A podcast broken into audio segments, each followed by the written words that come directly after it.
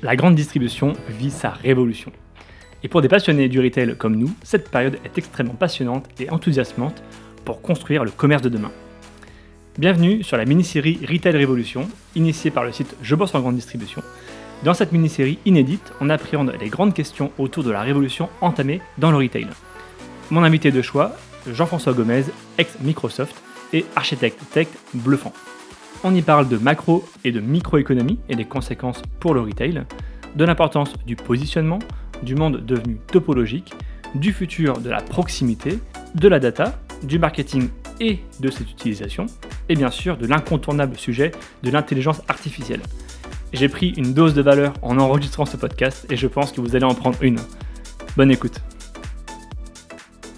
on en vient à notre euh, troisième partie qu'on a déjà aussi un peu évoquée. Euh, tu l'as dit au tout début, un des piliers centraux d'une entreprise, quelle que soit son utilité, euh, c'est la data. Et, visiblement, pour construire ce futur, on a besoin de cette data, de, cet écosystème-là. c'est quoi la data concrètement? Et en, quoi est-ce important et comment l'utiliser?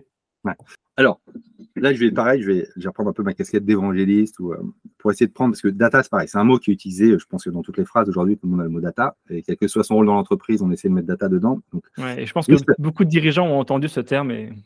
Donc euh, aujourd'hui, euh, et, puis, et puis ce qui est en train d'arriver est également quelque chose d'assez euh, énorme, donc faut bien. Premier point, il faut faire toujours l'analogie, je pense, avec le physique. C'est-à-dire que l'homme a d'abord essayé d'externaliser ses fonctions physiques. C'est-à-dire qu'il a inventé la roue, puis il a inventé des leviers, etc. Puis, grâce au pétrole, grâce à l'énergie, il a eh ben, créé des machines à vapeur, des machines à essence. Euh, et là, on a eu cette explosion, en fait, quelque part, euh, cette accélération de l'externalité de nos fonctions physiques. On voit bien qu'aujourd'hui, avec peu de, matériaux, on a une force incroyable. Hein. Euh, comme le dit Jean-Paul Jean ici, hein, c'est des, croquettes de super pouvoir. bon, ben, la data, c'est la même chose pour le cognitif. C'est-à-dire que d'abord, tradition orale, puis on a commencé à écrire. Donc là, ben, cette data, puisque euh, collectif, c'est de la data, hein. euh, elle permet euh, d'échanger, donc il faut qu'on parle la même langue, elle permet de stocker et elle permet d'amplifier et donc de partager. Donc, on a eu l'écriture, on a eu l'électronique, qui a été un moyen important, et donc c'est pour ça que la troisième révolution industrielle, moi je la mets toujours dans les années 70, hein, quand on a commencé à utiliser l'électronique, euh, par exemple avec Swift pour les transferts financiers.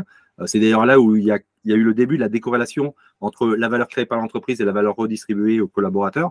Mais bon, je ne comprends pas sur ce terrain-là, mais c'est assez net que c'est dans ces années-là où il a commencé à y avoir un petit peu de problème, on va dire. Euh, et, et, donc, la data aujourd'hui, elle est amplifiée euh, par l'intelligence artificielle, puisque ces données cognitives nous permet de voir là où on n'est pas, nous permet de lire des milliers de documents euh, en quelques secondes, mmh. nous permet, c'est ça en fait la data. Et puis, d'abord, la data nous permet d'échanger avec des personnes sur lesquelles on n'est pas en train de parler. Mais bon, la voix, les mots, hein, tout ça, c'est de la data aussi, hein, quelque part. Donc, euh, nous, on est tous des émetteurs de data et on a tous nos supply chain de, de data quand on lit un livre, quand on. Etc. Donc, ça, c'est important.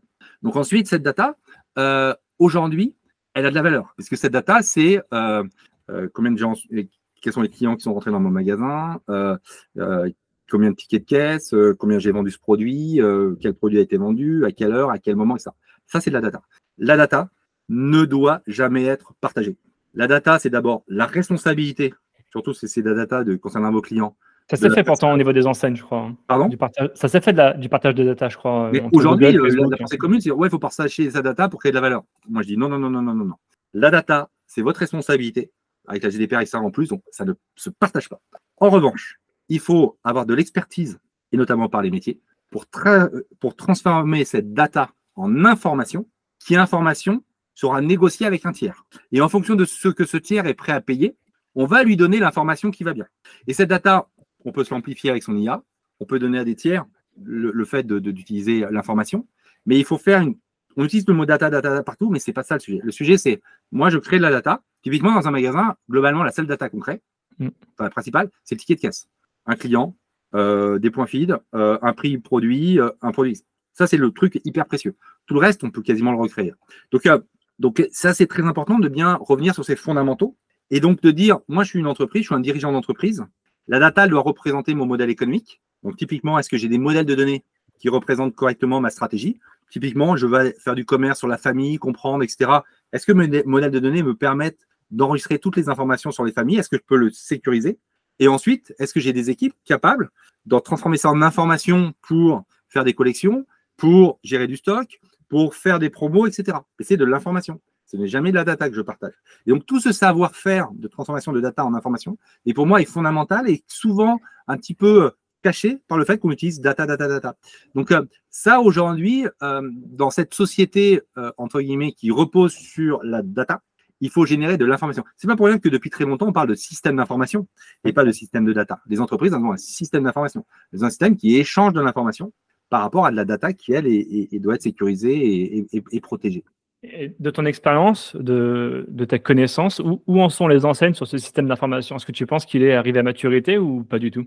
Ah, Ça, c'est mon grand combat. Ça, c'est, euh, Mais non, parce qu'on reboucle sur les questions qu'on avait tout à l'heure. C'est euh, quel est votre modèle économique? Quelle est votre utilité? C'est-à-dire qu'aujourd'hui, typiquement, euh, un, bon exemple, c'est Walmart. en, je sais pas, dans les années 2014-2015, ils se sont dit waouh, Amazon, gros problème. Euh, et donc, qui on est? On est un distributeur. Ils ont investi 3 milliards dans une boîte qui s'appelait Jet.com, qui était le top de la techno.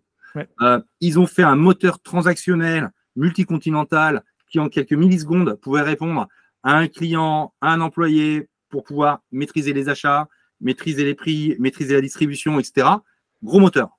Euh, ils ont mis, Marc Laure, il est parti 4-5 ans après, j'avais fait un papier là-dessus. ils ont complètement, Walmart s'est re euh, euh, comment dirais-je, recréer sur ce corps euh, transactionnel de distribution. Et une fois qu'ils sont solides là-dessus, bah, après, ils peuvent faire des essais de commerce, des essais, de, de, retail média, etc. Parce que leur corps opérationnel est efficace. Aujourd'hui, je connais très peu d'acteurs qui ont, à un moment donné, se dit, bon, alors, c'est quoi notre cœur métier? En quoi je, je l'opère? Et, et j'investis massivement dans la tech. Franchement, Aujourd'hui, si on prend tout couvert, le, le, le, couvercle de certains systèmes d'information dans le retail, ça fait peur en fait. Donc, euh, or, c'est le cœur, ce sont les fondations de l'entreprise. C'est ta vision du moment. Ouais, ouais, donc euh, franchement, euh, monsieur l'hériteur, d'abord, il faut savoir qui on est, parce que les DSI, moi, je les ai fréquentes, elles sont. Quand on n'est pas capable de dire aux vendeurs, aux équipes techniques, etc., mais finalement, notre cœur business, où est-ce qu'il est, c'est difficile ensuite d'avoir un système d'information qui soit optimisé pour. Tu vois, c'est la première base. Mais, mais, mais, et aujourd'hui, avec euh, l'accélération euh, avec ChatGPT et, tous ces nouveaux modèles, quand on, travaille de l'IA, on, amplifie de la data.